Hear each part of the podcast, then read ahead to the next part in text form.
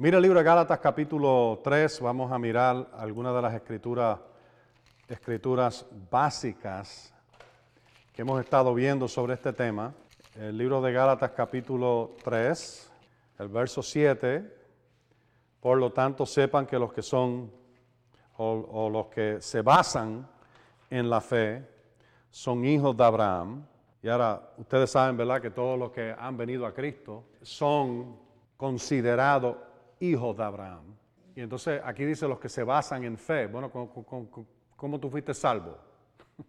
por la gracia, por medio de la fe. Efesios 2 y el verso 7 y 8, ¿verdad? Así que los que se basan en la fe, estos son los hijos de Abraham, así que somos nosotros. Verso 9, desde luego, los que se basan en la fe son benditos juntos con Abraham. ¡Wow! Benditos juntos con Abraham. E-, esa bendición que vino sobre Abraham, que era tan magnífica y tan extraordinaria, que cambió su vida entera, pues él dice, ustedes que, que se basan en fe, fe en Jesucristo, fe en la palabra, fe en Él, ustedes son benditos juntamente con Abraham. En otras palabras, cuando Dios le dijo a Abraham, bendeciré, bendeciré a los que te bendicen. Los que te bendicen, yo bendeciré, los que te maldicen, yo maldeciré. ¿Ah? Y en ti serán benditas todas las naciones de la tierra. Una bendición tan extraordinaria, tan grande. Y aquí dice, Dios te vio bendecido con Abraham, porque nota lo que dice, los que se basan en, la fe son benditos juntos con Abraham, el hombre de fe. Así que Dios no, no ve ninguna distinción, ni separación, ni diferencia entre tú y Abraham. Entre ustedes, entre, entre, entre, me mira a mí, no ve ninguna distinción, no ve ninguna diferencia. Cuando bendijo a Abraham, me bendijo a mí. Eso lo tienes que creer. Junto con. ¿Por qué? Bueno, pues ya nosotros vimos en la última eh, eh, enseñanza de que en realidad esa bendición fue dada a su descendencia. Y en el verso 17, 18, 19, ahí te dice que no fue dicho descendientes, plural, como hablando de mucho, sino descendiente singular, porque ese descendiente a quien se le dio la promesa fue Cristo. Y entonces, verso 29, si eres de Cristo, ¿ah? Uh, ya que son de Cristo, ciertamente son bendecidos, o, o perdón, son descendencia de Abraham, herederos conforme a la promesa. Así que lo mismo que Dios le dio a Abraham, se lo pasó a Cristo y te lo pasó a ti. Aleluya. Así que cuando vemos aquí entonces en el verso, ese es el verso 29, dicho sea de paso, pero el verso 13, Cristo nos redimió de la maldición de la ley al hacerse maldición por nosotros, porque está escrito, maldito todo el que es colgado en un madero. Eh, eh, eh, eso fue todo lo que era muerte, destrucción, desastre, violencia, eh, eh, violencia contra eh, mujeres, contra niños, contra personas mayores de edad, ¿verdad? destrucción de las naciones. Todo eso estaba, toda clase de enfermedad y dolencia estaba bajo esa maldición. Cristo nos redimió, nos hizo libre de tener que sufrir la consecuencia de la maldición. No tenemos que tenerla. Pero lo hizo con un propósito, no para que fueras libre nada más y diga, uh, gloria a Dios, soy libre. Más está envuelto. Dios ahora ha puesto sobre nosotros algo. Fuimos redimidos, ¿para qué? Verso 14. Para que la bendición de Abraham llegara por Cristo Jesús a los gentiles, a fin de que recibiésemos la promesa del Espíritu por medio o a través de o yo creo que a través de o por, eh, ¿ah? por medio de la fe. Amén. Así que, y, y, ahora una de las cosas que vemos aquí claramente en el verso 14 es que esta bendición de Abraham fue la promesa del Espíritu dada a Abraham. Amén. Y entonces si eres de Cristo, ¿qué? Descendiente de Abraham eres. Digan, yo soy de Cristo. Descendiente de Abraham soy. Amén. Amén. Gloria a Dios. Ok. Ahora, vemos eso y es tan importante y les acuerdo del libro de Isaías 51. Isaías 51. Eh, donde él dice, miren Abraham, verso 2, Isaías 51, 2, miren a Abraham su padre y a Sara que, le, que los dio a luz. Bueno, ya vimos que somos descendientes de Abraham y Sara, porque descendientes son de ambos, y tú lees en el libro de Hebreos y vas a encontrar de que tanto Abraham como Sara operaron en fe. Amén.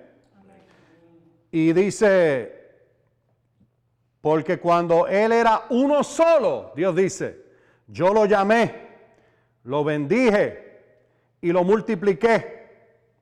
Ciertamente el Señor consolará a Sión, Él consolará toda su ruina, que quiere decir, las va a cambiar. No te vas a quedar arruinado. Va a cambiar de ruina a victoria, a edificación, a algo bueno, en vez de ruina. Y Él te dice más todavía. Te dice, convertirá su desierto en Edén Allí en el Edén no había enfermedad, no había pobreza, no había violencia. Todo eso entró con la maldición.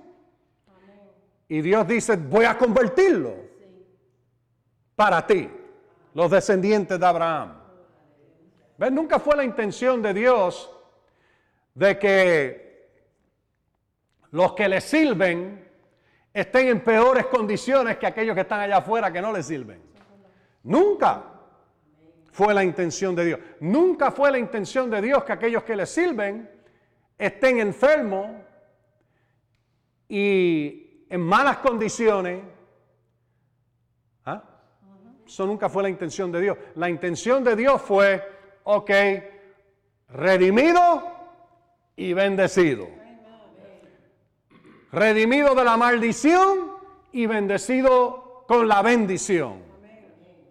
Amén. Ok, y entonces empezamos a ver de que hay ciertas cosas envueltas con esta bendición que vemos claramente. Romanos capítulo 4, verso 12 dice que se supone que estemos caminando en las pisadas de nuestro padre Abraham. Amén.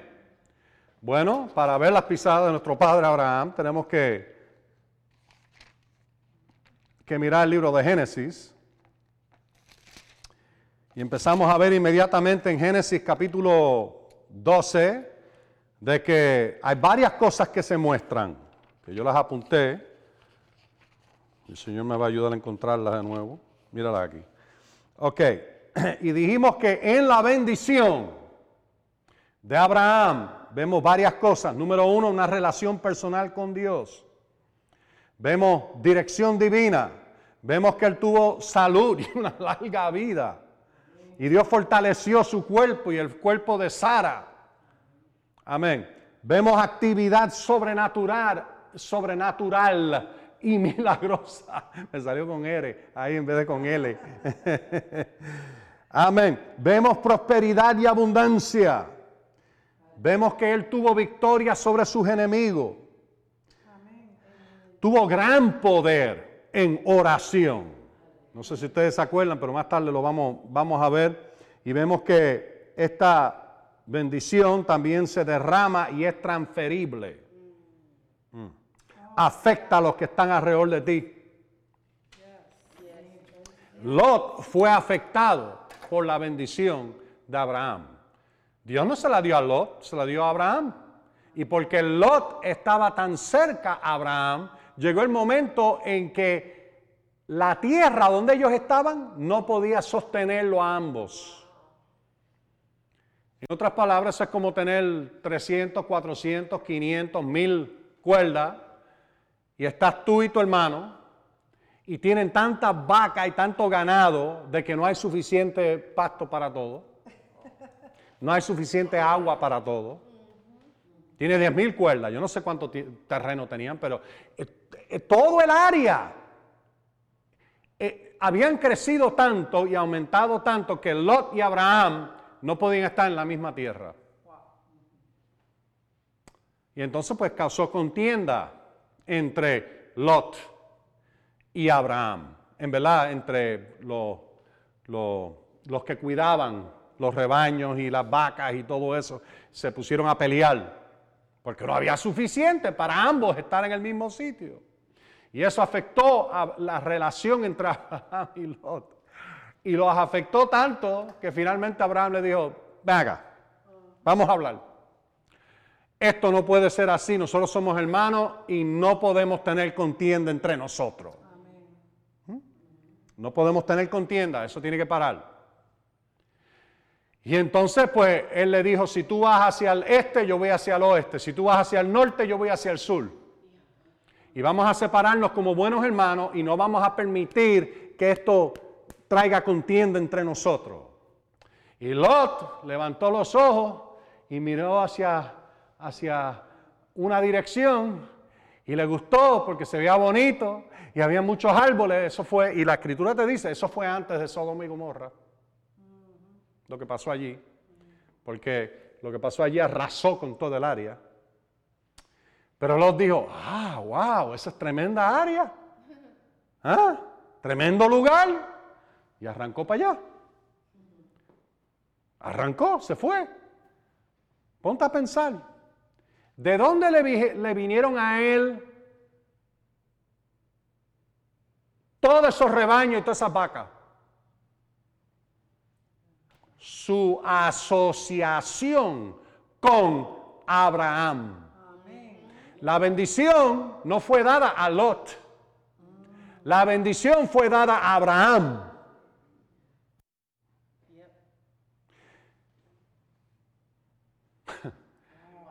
Ahora, eh, nosotros estamos aprendiendo algo aquí, esto es bien importante.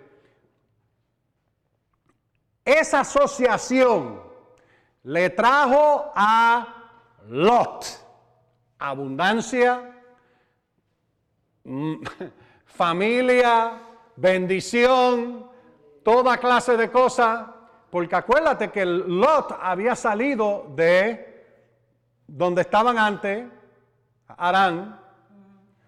Salieron, salió Abraham con todo lo que él tenía y se llevó a Lot con él. Lot era el sobrino de Abraham. El papá había muerto de Lot. Así que una de las tradiciones en el Medio Oriente en aquellos tiempos tomó la responsabilidad de ese familiar y se lo llevó con él, lo aceptó como un hijo en su casa. Ahora óyeme, yo sabiendo que Abraham Dios lo bendijo con todo esto y, sabiendo que mi asociación con Él produjo todo eso, yo no me voy tampoco. Yo no me voy, no way me voy. ¿Qué hubiéramos hecho? Empezar, empezar a vender vaca a salir de los rebaños necesarios para poder seguir. No, no, yo no me voy de aquí. Tú eres el que cargas con la bendición. Yo sé que esa bendición vino sobre mí porque está sobre ti. Me voy a quedar aquí. Así que vamos a hacer esto. Primero, antes que nada, voy a votar a todos esos que trabajan conmigo y vamos a buscar gente buena que no se metan en contienda. Número uno. Número dos, vamos a eliminar parte de mi rebaño Vamos a eliminar parte de mis cosas para que nos podamos quedar juntos. Pero él no hizo eso. Él pensó en algún momento en su cabeza de que esto yo lo hice por la fuerza de mi mano. Y se fue y puso su tienda al lado de dos de las ciudades más, pecaminosas que existían en el planeta en el momento. Sodoma y Gomorra. Y después lee la historia y más tarde vamos a hablar sobre eso y cómo Abraham intercedió, oró con Dios para que sacara a Lot allí. Y como él hizo un trato con Dios, trató de rebajar la cuestión. Él le dijo, Señor, tú eres el, el Dios de toda la tierra, tú eres justo. Porque Dios había dicho, son pecaminosos en gran manera y ha venido el momento delante de, mi presencia donde hay que destruirlo. Hay que sacarlos de la tierra. Así de horrible era. Donde estaba metido Lot con sus familiares. Un sitio tan pecaminoso que cuando vinieron dos ángeles para darle un reporte a Dios de cómo era el sitio, los hombres de Sodoma y Gomorra se reunieron y empezaron a, dar puños en la puerta para que sacaran a los dos hombres para ellos tener relaciones con ellos. Ángeles. Y esos dos ángeles le dijeron a Lot y a su esposa y familia, recojan todo lo que ustedes tengan y salgan fuera porque la destrucción de estas dos ciudades ha venido. Y yo no puedo hacer nada hasta que ustedes no salgan de aquí por la oración de Abraham. Por la oración de Abraham. La bendición le dio gran poder y gran reconocimiento con Dios.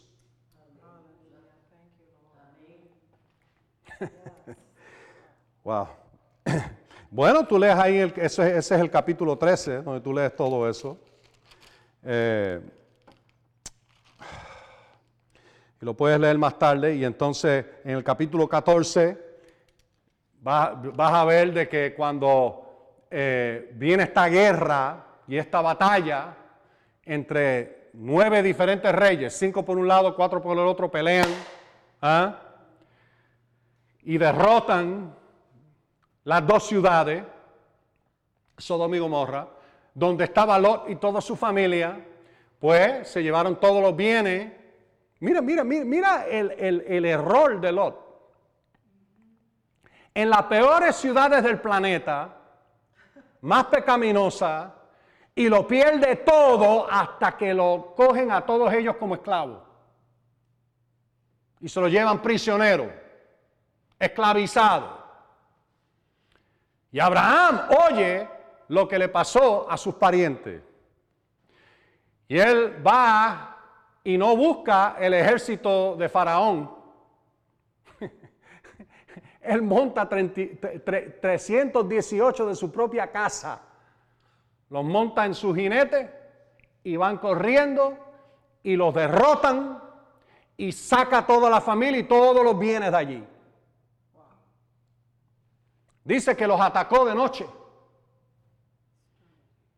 Eso eran tácticas de SEAL, táctica de, de eh, eh, Army Rangers, tú sabes, táctica, Black Ops, tú sabes, entraron allí y los hicieron correr a todos. Y entonces cuando eso pasó, en el verso 17, me, gusta esto, oye, oye, oye, verso 17. Estoy en el capítulo 14, Génesis 14 y 17. Cuando Abraham volvía de derrotar a eh, quedar la Homer y a los reyes que estaban, mira, cinco reyes los derrotó a todos con 318 hombres. Entrenado, dice mi traducción, entrenado en su casa. Él tenía un staff bastante grande, ¿verdad? tenía un grupo bastante grande. Pero eso no es lo impresionante. Sí, obviamente, la bendición le enseñó cómo hacer guerra y ganar. Porque parte de la bendición es la derrota, lo vemos después más tarde en Deuteronomio 28, de tus enemigos. Vienen contra ti por un camino y salen corriendo por siete. ¿Ah? ¿Eh? Así que Dios le dio una habilidad a ellos sobrenatural. ¿Cómo van a 318 hombres ganarle a cinco ejércitos distintos a la vez? Y los hizo correr. Dios le metió miedo a todos ellos por dentro. ¡Uh! Se asustaron. ¿Quiénes son estos? Echaron a correr. En realidad yo dije miedo, pero no, no es el miedo del diablo, es el terror de Dios y su presencia manifestándose. Eso lo ves una y otra vez en el texto bíblico. Mira, si tú no crees que hay cierta cantidad de terror con Dios, tú nunca has leído lo que pasó en el Sinaí. Cuando Dios bajó en toda su gloria y presencia, el sitio tembló y las piedras se rompían y una nube cayó sobre todo el lugar y relámpagos y voces y, sonidos de trompeta. Yo te garantizo, tú hubieras estado por ahí. No muy cerca, por eso dijeron, Moisés, tú habla con Dios. Nosotros nos quedamos aquí atrás. ¿Mm? Cuando Dios se manifiesta en gloria, en su presencia, hay una cantidad de terror divino y santo envuelto con eso. Te lo digo. Amén. Lo vemos en el Nuevo Testamento. ¿Ah? Léelo. Dice que cuando, cuando murieron Ananías y Zafira, vino un terror sobre toda la iglesia. Y yo he visto eso, yo lo he visto. No, no en ese grado, de esa manera, que dos personas murieron ahí mismo por palabra de Dios, ahí mismo, palabra en la boca de, Pedro. Pero lo he visto, donde Dios puso el temor suyo, pero más eh, eh, el terror suyo en un grupo entero de personas, le cae como un manto encima. Y todo el mundo camina así. Wow. Wow. Y todo el mundo como si tuviera el piso lleno de, cáscara de, de, no, de, eggshells, de huevo. Así, la, la cáscara, para no romperla porque uno tiene... Dios se manifestó. Dios se manifestó. Amén. Solamente una, una vez en mi vida he oído la voz de Dios de esta manera. Digo de esta manera sin tener palabras para expresarlo. Hace años atrás, 1981, 82, léete el libro de Salmos capítulo 29, que habla de, lo, de la voz de Dios. Y es como oír el escándalo de un río que sobrepasa lo, su borde. Es como oír un río es como oír el mar en, una tormenta. Es como oír el sonido de mil trompetas eh, eh, eh, o más. no, no, hay, no hay más. Léete el Salmo 29. Y, y la cuestión es que no solo no lo oyes nada más que con tus oídos internos y externos, lo oyes hasta con el pelo. Cuando Él habla, ¡pum! Todo tu ser resuena con su... Solamente una vez en mi vida lo he oído así. Lo he oído muchas veces de diferentes maneras, pero nunca de esa manera. Una vez nada más, hasta ahora. No quiere decir que no vaya a pasar de nuevo, pero hasta ahora esa ha sido una sola vez donde ha resonado de esa manera. Yo he tenido que el Señor me ha hablado, que ha resonado, pero nunca a ese nivel. Amén. Bueno, te dije todo eso para leerte el verso 17. En adelante, cuando Abraham volvía de derrotar a quedar la, Homer, la Homer o la Homer, a los reyes que estaban con él, el rey de Sodoma salió a su encuentro en el valle de Sabé, que es el valle del rey. También Melquisedec, bien importante este, este, este personaje. Melquisedec, rey de Salem, Shalem en hebreo, que viene de Shalom, y Melquisedec en hebreo es Malkitzedek, y Malki quiere decir rey, Sedek quiere decir justicia o justo.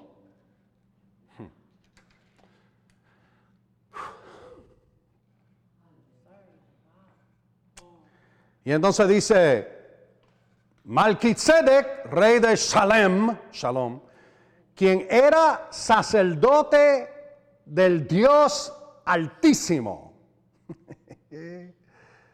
sacó pan y vino.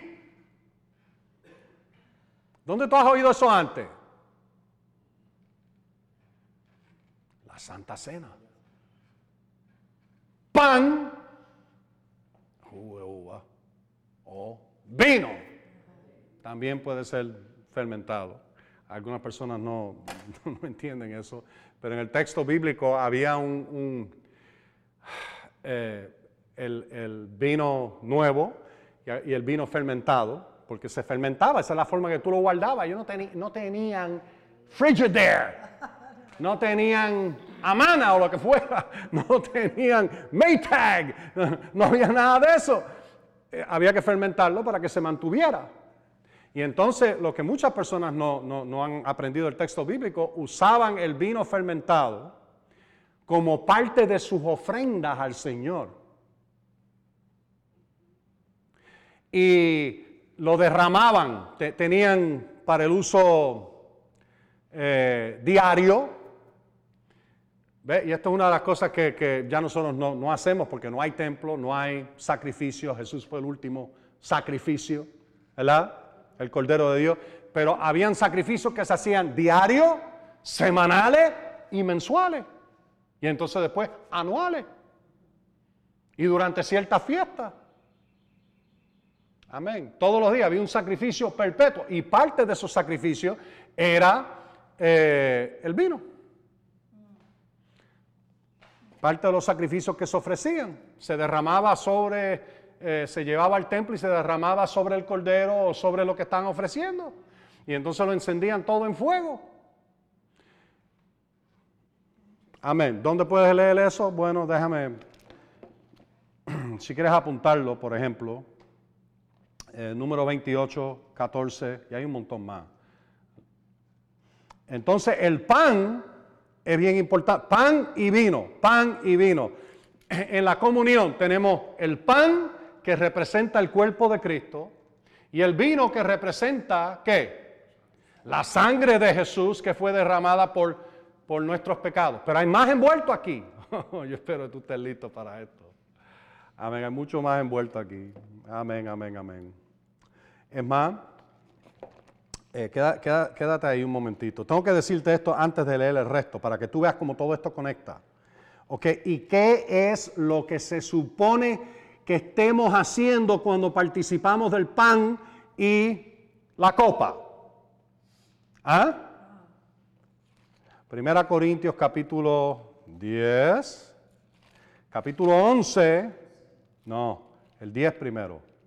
Eh, el capítulo 11 te da las instrucciones de la Santa Cena, empezando en el verso 25, pero si vuelves atrás al capítulo 10, él hace mención de algo muy interesante. Mira el verso, eh, ah, vamos a empezar con el verso 14, 10, 14. Por tanto, amados míos, huyan de la idolatría, como a sensato les hablo, juzguen ustedes lo que digo. Ahora oye, verso 16. Nota lo que él llama esta copa. El vino. En la Santa Cena. Oh, puede ser jugo de uva. Hay gente que, Nosotros siempre usamos jugo de uva, ¿verdad?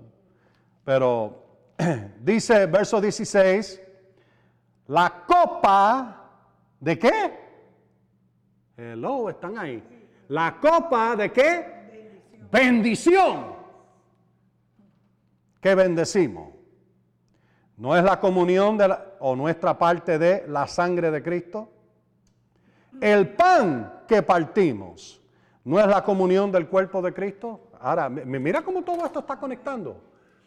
Gálatas 3, ¿a quién fue hecha la promesa de esta bendición? A Cristo.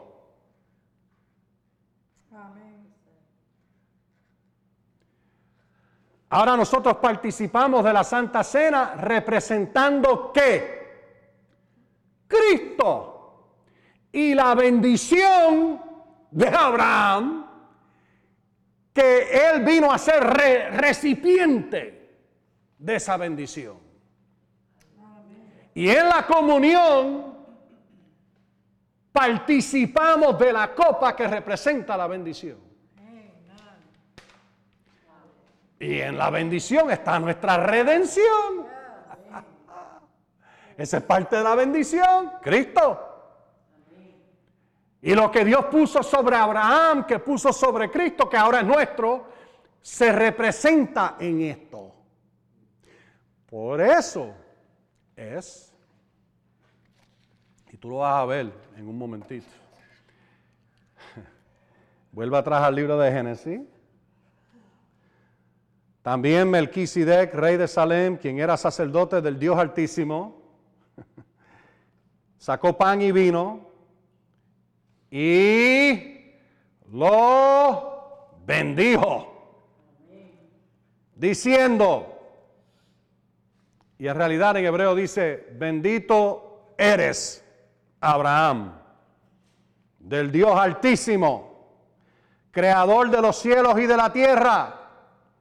Bendito sea el Dios altísimo que entregó a tus enemigos en tus manos. Parte la bendición. Pero nota lo que, lo que le dice este, este Malkitzedek sacerdote de El Elión, Dios Altísimo. Le dice, tú eres bendecido. La bendición, el pan y el vino lo representaba. Los elementos de representación de lo que Dios le había dado y había hecho. Por eso es que cuando tomamos el pan y la copa, ¿ah? comemos el pan y la copa, debemos estar juzgándonos a nosotros mismos. ¿Dónde yo estoy? Y decirle, ser suficientemente honestos con Dios y decirle, Señor, mm, yo no estoy ahí todavía, pero participo de esta bendición de mi redención y de mi victoria en ti sobre mis enemigos.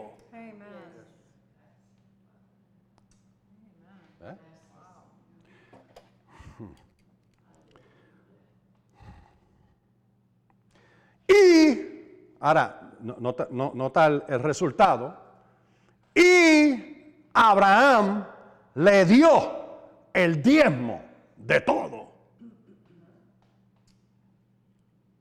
A Melquisedec, que le había dicho, tú eres bendecido. Y le trajo el pan y la copa que representaba todo lo que Dios había hecho y estaba haciendo por él y a través de él. Por eso es que no es un acto religioso participar de la Santa Cena. Es un acto vivo y real y poderoso. Y debemos estar tan conscientes de eso que cuando participamos de las, mira, vamos libres, vamos sanos, vamos victoriosos, vamos eh, eh, liberados, vamos empowered, vamos eh, en victoria, suplido, nutrido, ¿Ah? bendecido. Cuando participamos la cena. Ok. Pero nota lo que Abraham hizo después de todo esto. ¿Qué él hizo? Diezmo de todo. ¿Qué te dice eso? ¿Ah? Aquí tú ves una de las responsabilidades de la bendición. Hemos estado viendo y hablando de los beneficios, aquí ves una responsabilidad de la bendición, mucho antes que Moisés. En realidad, cientos de años antes que Moisés. El diezmo. Eso es importante porque hay, hay personas que rechazan esto del diezmo. Porque no lo entienden. Piensan que el diezmo es chavo. Ah, eso es que quieren un 10% de mis ganancias. Uh El diezmo es tan importante en la, en, la, la única forma yo puedo ponerlo es de esta manera, la economía de Dios.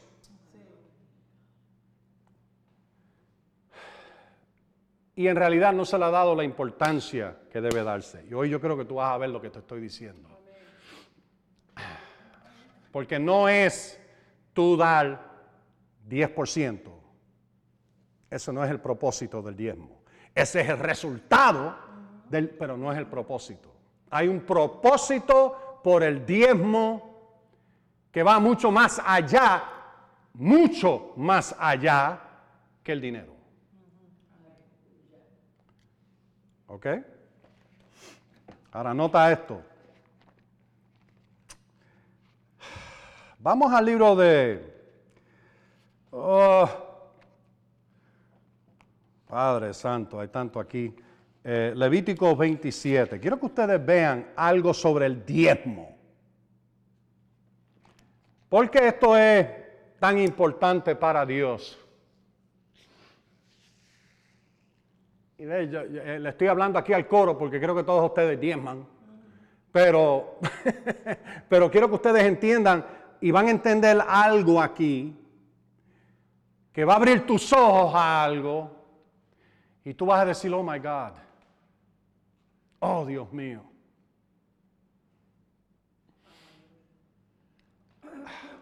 Algo que el Señor me ha corregido a mí, porque yo no lo entendía.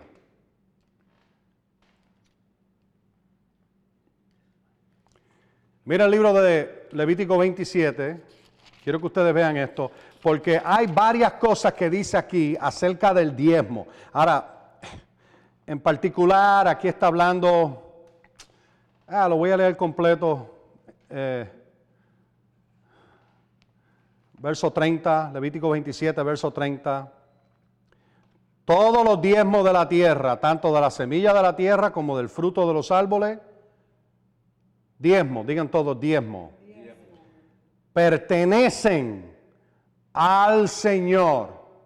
Número uno, el diezmo no le pertenece a la iglesia, no le pertenece a fulano de tal, no, le no te pertenece a ti, le pertenece al Señor.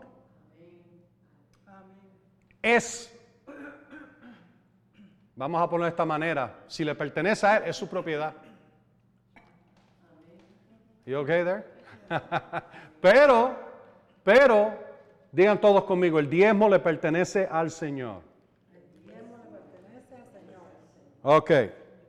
Y ahora, nota esta próxima frase o oración.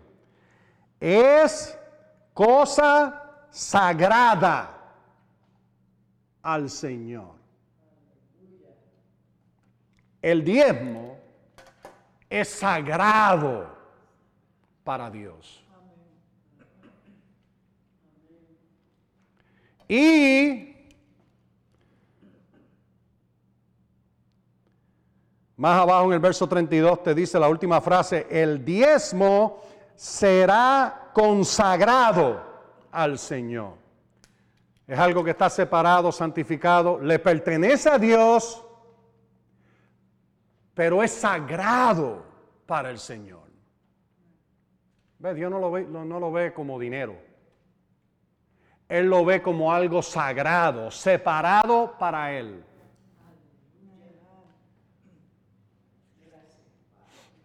Déjame darte otras escrituras para que eh, eh, esto te llegue al espíritu de una manera nueva. El capítulo 30 del libro de, perdón, 28 del libro de Éxodo. Éxodo. Y ya mismo vamos a, y voy a mostrarte el libro de Hebreos, claramente, en cuatro o cinco diferentes lugares, empezando en el capítulo 5 en adelante, hasta el capítulo 7, dice que Jesús es sumo sacerdote según orden de Melquisedec.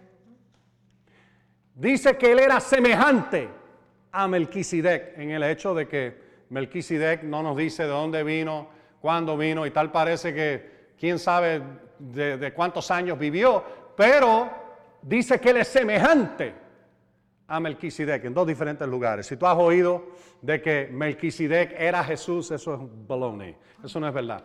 Él era semejante a Melquisedec. Melquisedec. En el hecho de que Jesús no tenía principio, no tiene fin.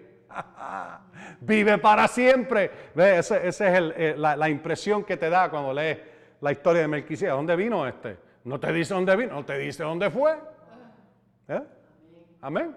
Pero Jesús no fue ordenado como sumo sacerdote conforme a orden de Aarón. ¿Eh? Porque si no, él hubiera tenido que estar ofreciendo sacrificio continuamente, pero esto ofreció un sacrificio. Para siempre. Oh, man. Mm. Lo vi ahora mismo en el Espíritu. Un sacrificio para siempre. Oh, God. Por eso es que tú ves a Melquisedec que aparece una vez en la historia. Por eso es que tú ves que él trajo pan y vino una vez en el texto bíblico. Por eso es que él dijo, una vez la bendición está sobre ti. Porque Jesús de momento la, presencia de Dios cayó cuando dije eso, me cayó a mí por lo menos. Uh, mm, mm. Oh. Una vez vino y Jesús fue ordenado bajo esa orden como sumo sacerdote conforme a orden de Melquisedec. Y eso en realidad empezó en el libro de, eh, el libro de Hebreos, te lo dice, pero está citando el libro de Salmos 110, verso 4. Yo te he llamado a ti para ser sumo sacerdote conforme a la orden o la orden, el orden, la ordenanza, ah, la ordenanza de Melquisedec, bajo ese, ese eh, llamado. Y entonces lo aplica a Jesús como sumo sacerdote. Obviamente, él no vino de la descendencia de Aarón, pero él fue ordenado, como dice Salmo 110, verso 4, bajo esta orden de Melquisedec. Y él recibe diezmo ahora, dice el libro de Hebreos capítulo 7 y el verso 8. Igual que aquel recibió diezmo y Aarón y el Leví que fue, tú sabes, la orden levítica, entonces todos los sacerdotes bajo, bajo eso. Él dice, e, él, él, este es el capítulo 7, Abraham dio diezmo y Leví, que estaba en sus lomos todavía, dio diezmo a través de eso. Y entonces vemos como en, el, en, el, en la ley dieron diezmo, pero él dice, Jesús fue ordenado según esta orden de Melquisedec y ahora Él está en el cielo, oye, oye, oye, y Él recibe los diezmos. Hoy. ¿Qué quiere decir eso? Óyeme, hermano, cuando tú das tu diezmo, no piense en ningún momento, esto es para la iglesia vencedora. Esto le pertenece al Señor, es sagrado para Él. Y el Señor Jesús lo recibe. Esto no es para otra cosa. Esto es para el Señor y está consagrado a Él y es para Él. Amén. Y así como el Señor lo mira. Ok, ahora, el capítulo 28 dijimos, ¿verdad? De Éxodo. No, el 28. El 28. Eh, no, quiero, quiero mostrarte otro. El, el verso 30. Ahí lo que te, está, te, iba a mostrar es que todas las cosas que ellos hicieron estaban. E, eso es. Eh, santo al Señor. Eh, la, palabra es que, muchas cosas, óyeme, cosas, el oro del templo. Ok, vamos a leerlo. Porque esto, esto es territorio nuevo para algunas personas. Eh, Éxodo 28. Y déjame darte, empezando con el verso 32. En medio de ella, en la parte superior, habrá una abertura que tendrá un borde alrededor, será obra del tejedor. No, yo no sé por qué yo tengo esta escritura ahí. Éxodo 28, 32. Uh, ok, vas ahí al verso 33, hará campanillas de oro, campanillas de oro y granada, todo de oro. Quería que tuvieras eso, todo de oro. Entonces en el verso 35, ok, eh, Aarón la llevará cuando ministre. Verso 36, lo harás de oro puro, una lámina en forma de flor, y grabarás en ella con grabadura de sello, consagrado al Señor. ¿Ves esa frase de consagrado al Señor que tú ves que habla del diezmo? Consagrado al Señor, santo al Señor, es la misma frase. Consagrado al Señor y santo al Señor es lo mismo.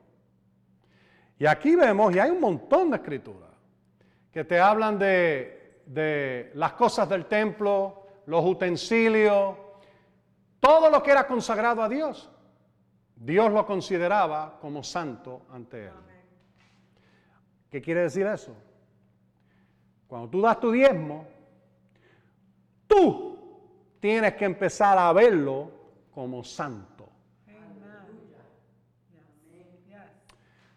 Cuando tú das una ofrenda, tú tienes que verlo como santo. No puedes despreciarlo. Y eso es bien importante porque especialmente cuando tú estás empezando a crecer en prosperidad y al principio tú empiezas a dar, es posible que no tengas 5 mil pesos para dar. Lo que tienes son 5 centavos. Tú tienes que tratar esos 5 centavos con el mismo honor y dignidad y santidad que tú tratarías a 5 millones. Tú tienes que verlo así. No puedes despreciar el día de las pequeñeces. Porque no pudiste dar una ofrenda como otro día. Mira, y a mí esto me ha caído encima. Porque yo aprendí hace mucho tiempo atrás, yo nunca me presento ante Dios sin una ofrenda en mi mano. Eso es escritural. Lo dicen varios lugares en el texto bíblico. Y no quería ni llenar un sobre porque estaba tan avergonzado de que era un solo dólar. Me avergoncé de la ofrenda y por tanto el Señor nunca la recibió. Porque traté la ofrenda con poca dignidad. En vez de considerarla como santa para el Señor, tiene que ser santa para mí. Quiere decir que cuando yo doy mi ofrenda, oh God, esto es santo para ti y es santo para mí.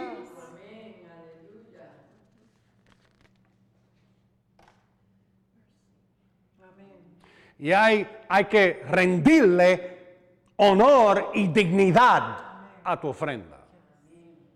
Y tú lo haces con tu actitud, con tu corazón, con la forma que habla, la forma que actúa. Si, si lo que tú tienes, para darte el ejemplo, puede, puede que, que, una persona de mucho dinero y lo único que tiene encima son 20 dólares y se siente mal de que 20 dólares es tan poquito. Y viene y, ah, no, yo, no voy a ni escribir mi nombre. Después todo el mundo sabe quién yo soy. Eso es orgullo. Eso es orgullo. ¿Y qué si son tres chavitos chiquitos? Oh, oh, nota, nota, ¿se acuerdan aquella viuda? Aquella doña. ¿Ah? Se acercó al tesoro. Jesús estaba mirando cómo daban sus ofrendas. Y venían los ricos, tiraban su ofrenda ahí, seguían, daban un regrete chavo, pero Dios no recibió ni un centavo porque la ofrenda no fue dada con un corazón íntegro y con dignidad. No fue dada entendiendo esto es sagrado para Dios. Esto tiene que ser sagrado para mí. Pero aquella doña vino con sus dos chavitos y lo entregó a Dios. Él estaba viendo cómo con un corazón íntegro y Dios lo recibió y cogió la atención de Jesús. Y él dijo, ¿ustedes ven esto? Aquellos dieron de su abundancia, pero esta doña dio todo lo que tenía. Cuando el Señor te dice, da todo lo que tenga, eso no es el momento de empezar. Y, y lo que tiene es 10 centavos. A mí me ha pasado. Yo me dijo, en una ocasión, yo me acuerdo en varias ocasiones, pero en, una ocasión en, las Islas Vírgenes, yo estaba en una iglesia, el Señor me dijo, vacía los bolsillos para la ofrenda. Creo que tenía un dólar y 36 centavos. Pero me sentí tan avergonzado de que no lo puse en un sobre. No le di la dignidad y el honor a la ofrenda que merecía. Y entonces ese honor y dignidad eh, se perdió. Ahora déjame decirte eh, algunas cosas en el texto bíblico. Mira el libro de Proverbios, capítulo 3. Proverbios capítulo 3.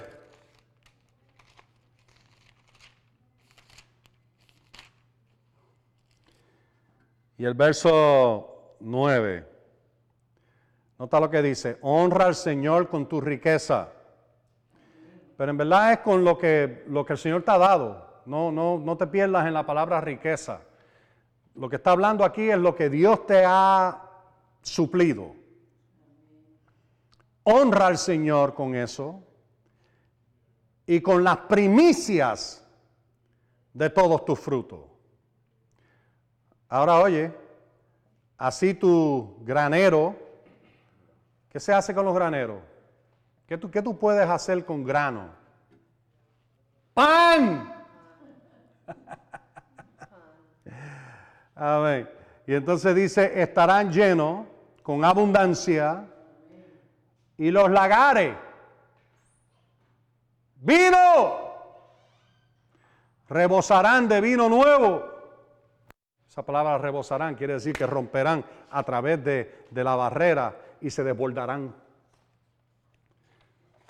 ¿No, están empezando a oír aquí un patrón? ¿Ah? Pero nota que él dice las primicias. ¿Y por qué eso es tan importante? Bueno, tú vuelves atrás al libro de Génesis, capítulo 4, desde el mismo principio. Génesis capítulo 4. Y la ofrenda de Abel y la ofrenda de Caín. La escritura dice Caín era agricultor, él fue y buscó algo y se lo trajo para dárselo al Señor. Más o menos así como te lo dice. Y entonces dice, pero Abel fue y dio de las primicias de su rebaño al Señor. Y el Señor aceptó la ofrenda de Abel y rechazó la ofrenda de Caín. ¿Cuál es la diferencia? Bien sencilla. Caín fue y buscó la sobra. Buscó, después de él haber alimentado a todo el mundo, y dio lo peor de lo que tenía, no lo mejor. Abel fue a su rebaño y miró el rebaño y dijo, bueno, tengo la oveja flaca. No, esa no, se la voy a dar al Señor. Está muy flaca, está, como decíamos en Puerto Rico, y flaca, y Balajú, era otro, Balajú, como el, como el pececito ese, ustedes, han visto los pececitos ese, parecen needlefish, ¿verdad? En, en el mar, y son bien finitos, Balajú. Y entonces después miró y vio que había otro grupo por allá de diferentes ovejas y estaban un poquito mejor, pero le faltaba, tenía un color un poquito extraño, le faltaba un poquito de pelo por una parte, eh, no se veían muy bien. Y él dijo, no, esa no voy a dárselas al Señor. Entonces encontró a gordita y bonita y con mucho pelo. Y la miró y la miró y dijo, esa es la que voy a darle al Señor. Primicia, lo mejor. El diezmo es the first part from the top. La primera parte de arriba.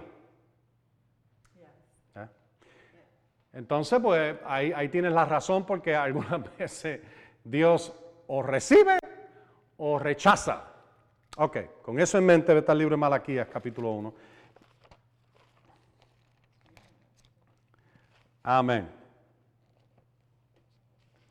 Y te lo digo de nuevo, nunca ha sido cuestión de dinero con el Señor, siempre ha sido cuestión de honor con Él, dignidad. Ahora prepárate, porque te voy a disparar algo que... uh, aleluya. Malaquías capítulo 1, verso 6.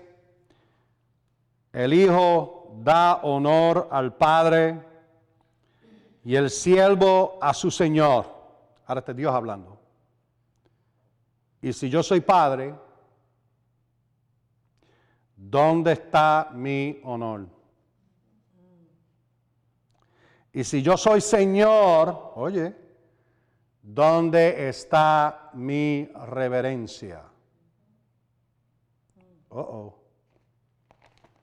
No, yo conozco a Jesucristo como Señor, pero vivo como me da la gana, tú sabes, no, no, no, no hago nada y no estoy viviendo bien y esto y lo otro, pero yo lo conozco, yo lo conozco. Él es mi mentira. Si Él es tu Señor, vas a mostrarle reverencia, respeto, honor. Quería decirle eso. Ahí. Ok. Entonces él dice, si yo soy Señor, ¿dónde está mi reverencia, oh sacerdote? Oye, que menosprecian mi nombre. Menosprecian, que desprecian o eh, consideran vil, sin valor, detestan, tratan con desprecio y desdén. Eso lo quiere decir la palabra. ¿Cómo tú tratas a tu ofrenda? Si tú la tratas así, Dios no la recibe. Ahora, si la tratas con dignidad, la tratas con honor, con respeto, el Señor la recibe.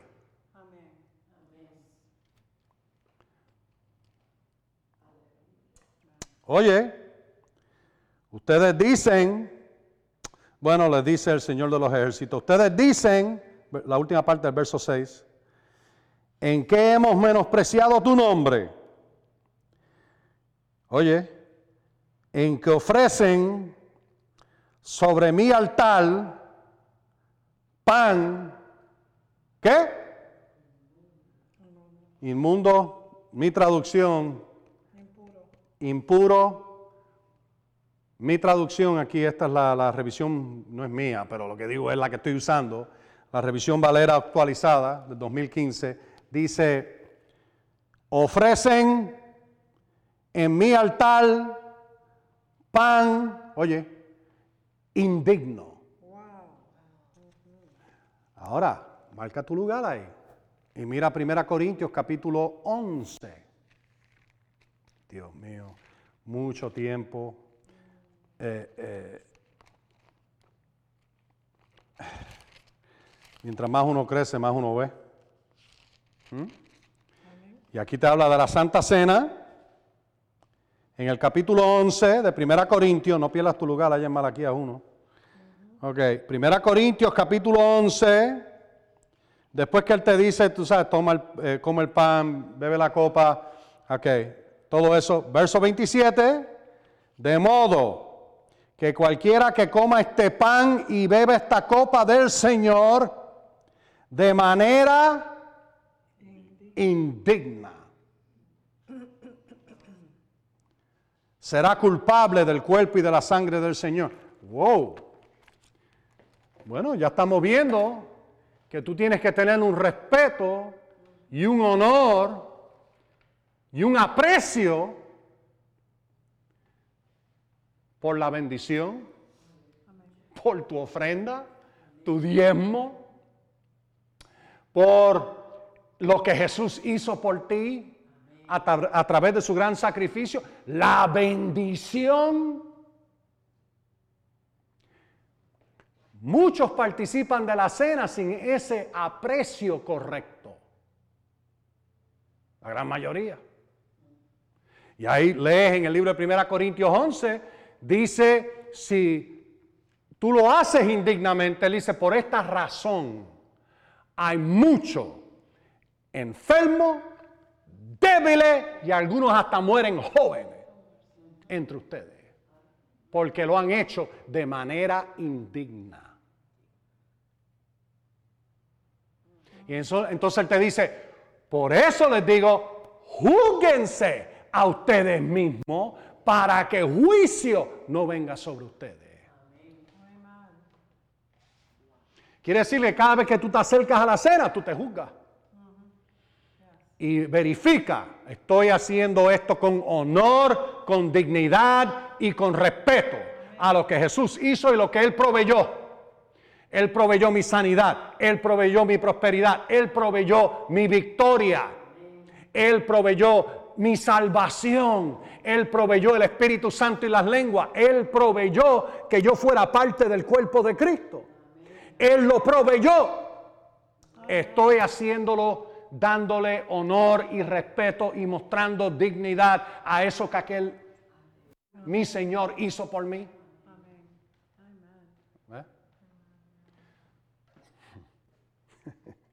Ok, a uno. Se lo dije, te, iba, te, iba a disparar algo. Eso, eso that's, that's, that's heavy. ¿Eh? Ok, pero tú sabes, en muchas iglesias la, la, la Santa Cena lo cogen casi como un relajo. Ah, nadie dice nada, bueno, está bien, gloria a Dios, el Señor nos perdonó nuestros pecados. Mucho más que eso. Y, y ya estamos viendo, conforme a la dignidad que tú le muestras, si tú le muestras dignidad, pues en vez de ser débil y enfermo y morir joven, tú vas a ser fuerte y saludable y vivir una vida larga. ¿Ah? Uh, Malaquías 1, vamos, a, vamos, vamos a, seguir aquí. Verso 7, dicen, ¿qué te hemos menospreciado? En que ofrecen sobre mí altar pan, pan indigno. Así que cuando demos nuestra ofrenda, nuestro diezmo, tiene que ser con dignidad, respeto y honor, acordándonos que es sagrado para el Señor. Mira, cuando participamos de los elementos, eso es sagrado para el Señor, sagrado y debe ser sagrado para nosotros.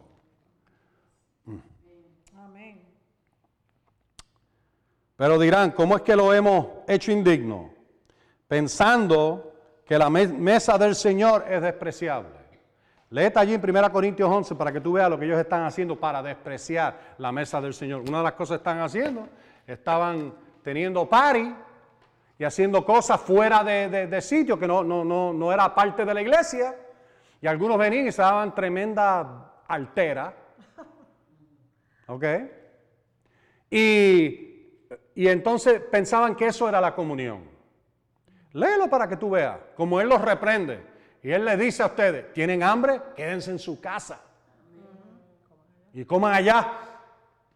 Pero no traigan eso dentro de este acto tan importante y tan sagrado delante de Dios. ¿Mm?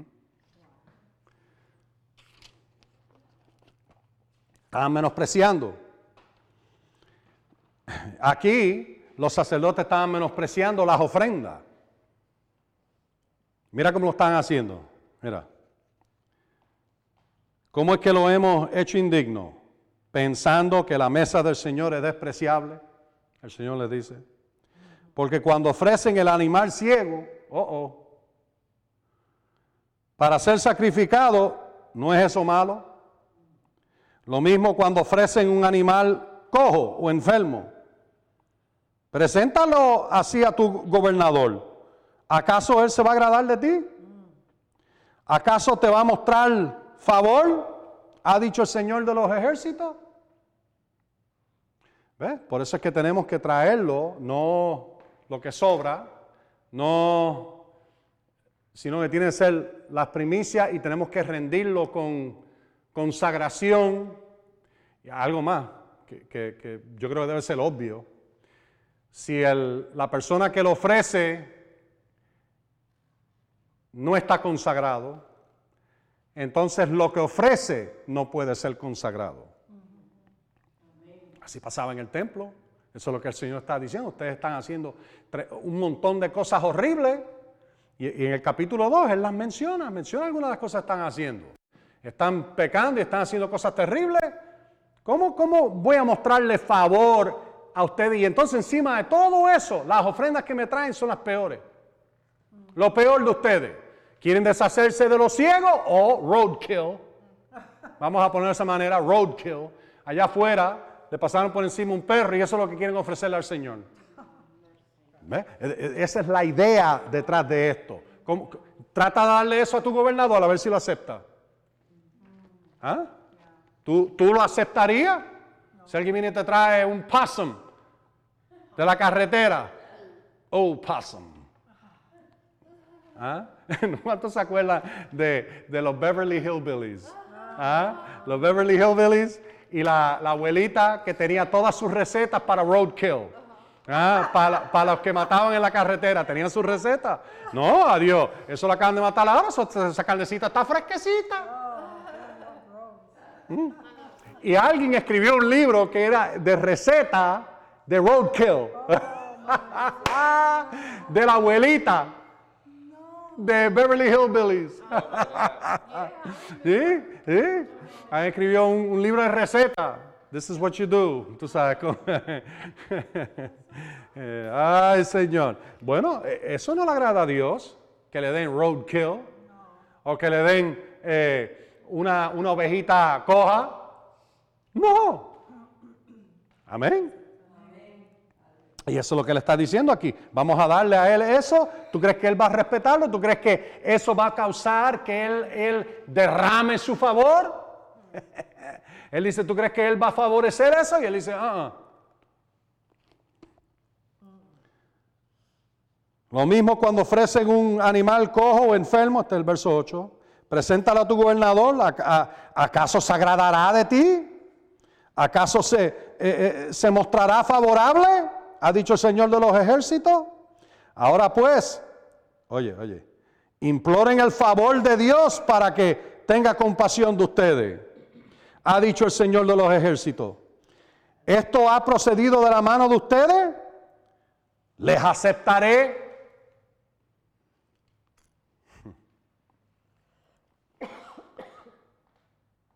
¿Quién de ustedes cerrará las puertas para que no enciendan en vano mi altar. Yo no tengo agrado en ustedes ni aceptaré su ofrenda. Hay personas que piensan, oh, estamos haciendo algo muy bueno dando nuestras ofrendas.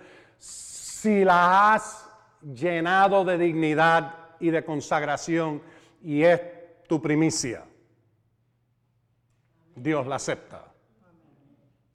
Pero si lo que estás haciendo es dándole la coja, la que está enferma, la vaquita flaquita, triste, y al morirse o que le pasaron por encima y afuera en la carretera, Dios no lo acepta.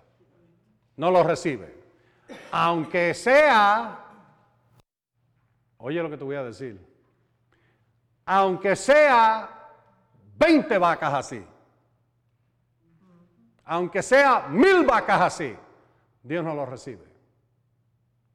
Tráele una que es la mejor y Él la recibe. Tráele algo que te cuesta algo y Él lo recibe. Tú sabes, bien interesante en el libro de... Ah, ¿dónde es que está eso? Eh, segunda Samuel, capítulo 24. Tú vas a ver de que se desató una plaga en Israel. Y el Señor le dijo a través del profeta a David, le dijo, David, vete a la, al terreno de fulano de tal y edifica allí un altar y ofrece y de esa manera la plaga va a cesar y va a ser libre el pueblo. Bueno, pues entonces él fue al dueño de la propiedad y le dijo, eh, véndeme la propiedad para yo poder edificar aquí un altar y ofrecerle un sacrificio al Señor para que pare la plaga. Y el hombre dijo, oh no, mi rey, oh no, mi rey. Aquí están todas mis vacas aquí está mi terreno, tú haz lo que tú quieras con él. Tú sabes lo que, lo que David le dijo, oh no, yo no voy a ofrecerle a mi Dios nada que no me ha costado a mí.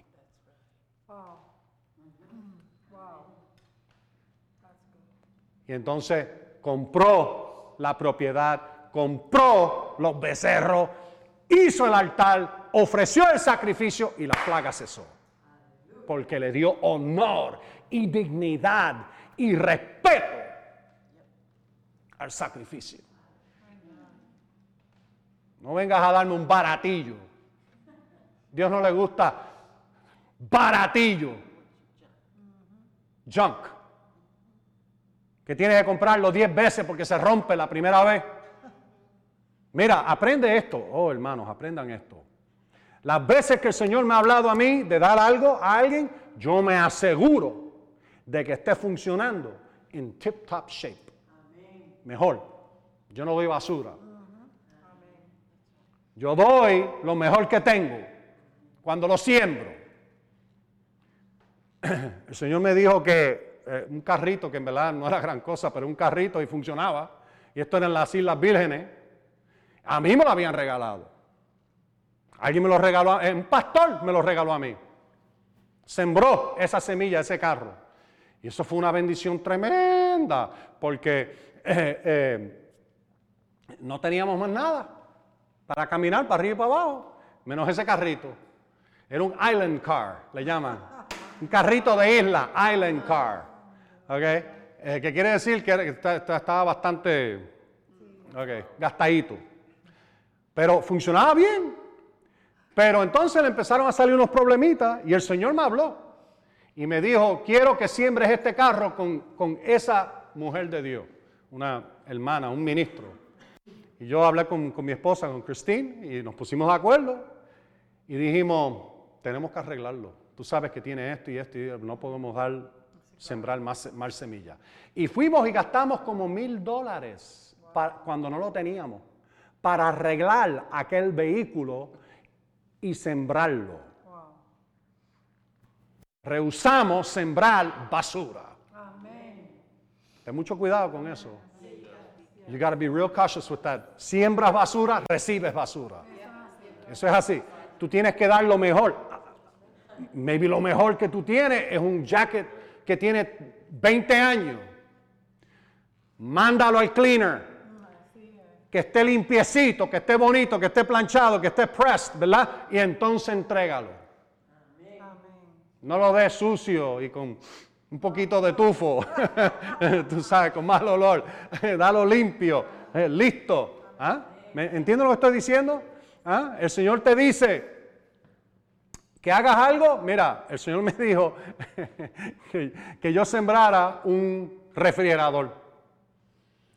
Tenía ese refrigerador en, el, garaje, porque tenía uno en la casa, la casa que yo tenía estaba alquilando, y esa casa pues trajo su refrigerador, y tenía ese refrigerador.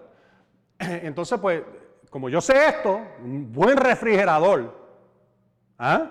Buen refrigerador, y para decirte más, fue un refrigerador que Luis y Mami me compraron. Wow.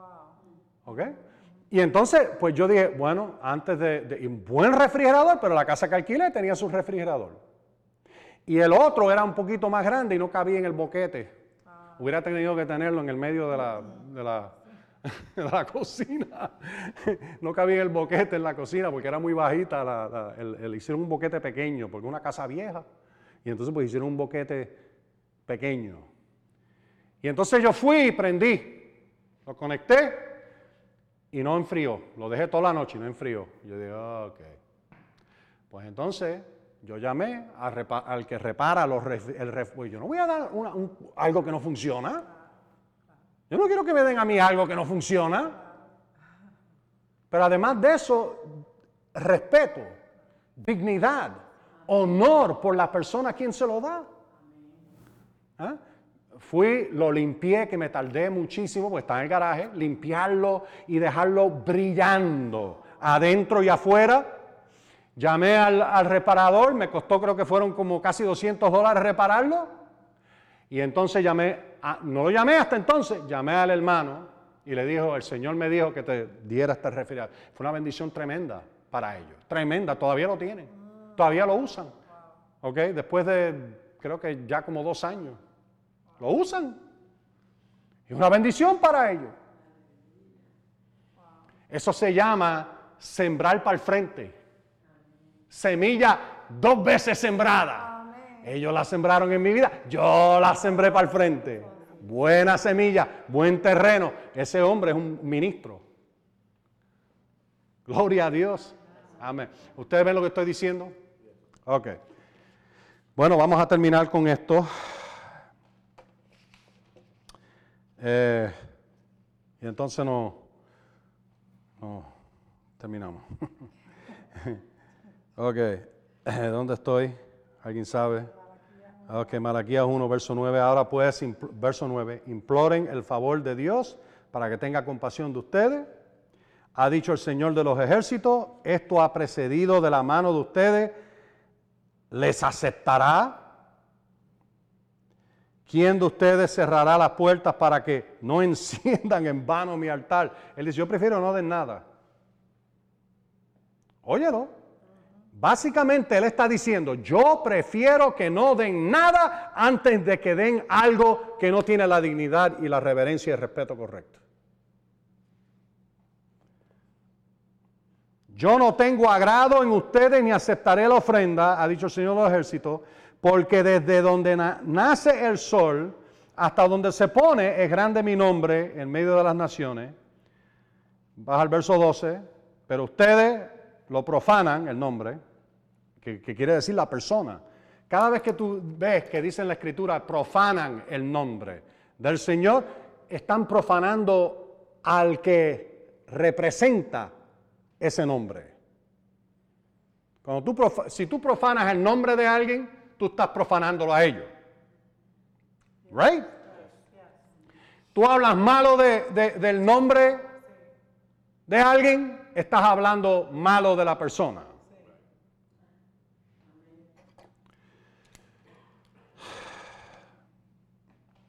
Y él dice, pero ustedes lo profanan pensando que la mesa del Señor es indigna y que, es y, que su alimento es despreciable. Ahí es donde tú tienes que cuidarte.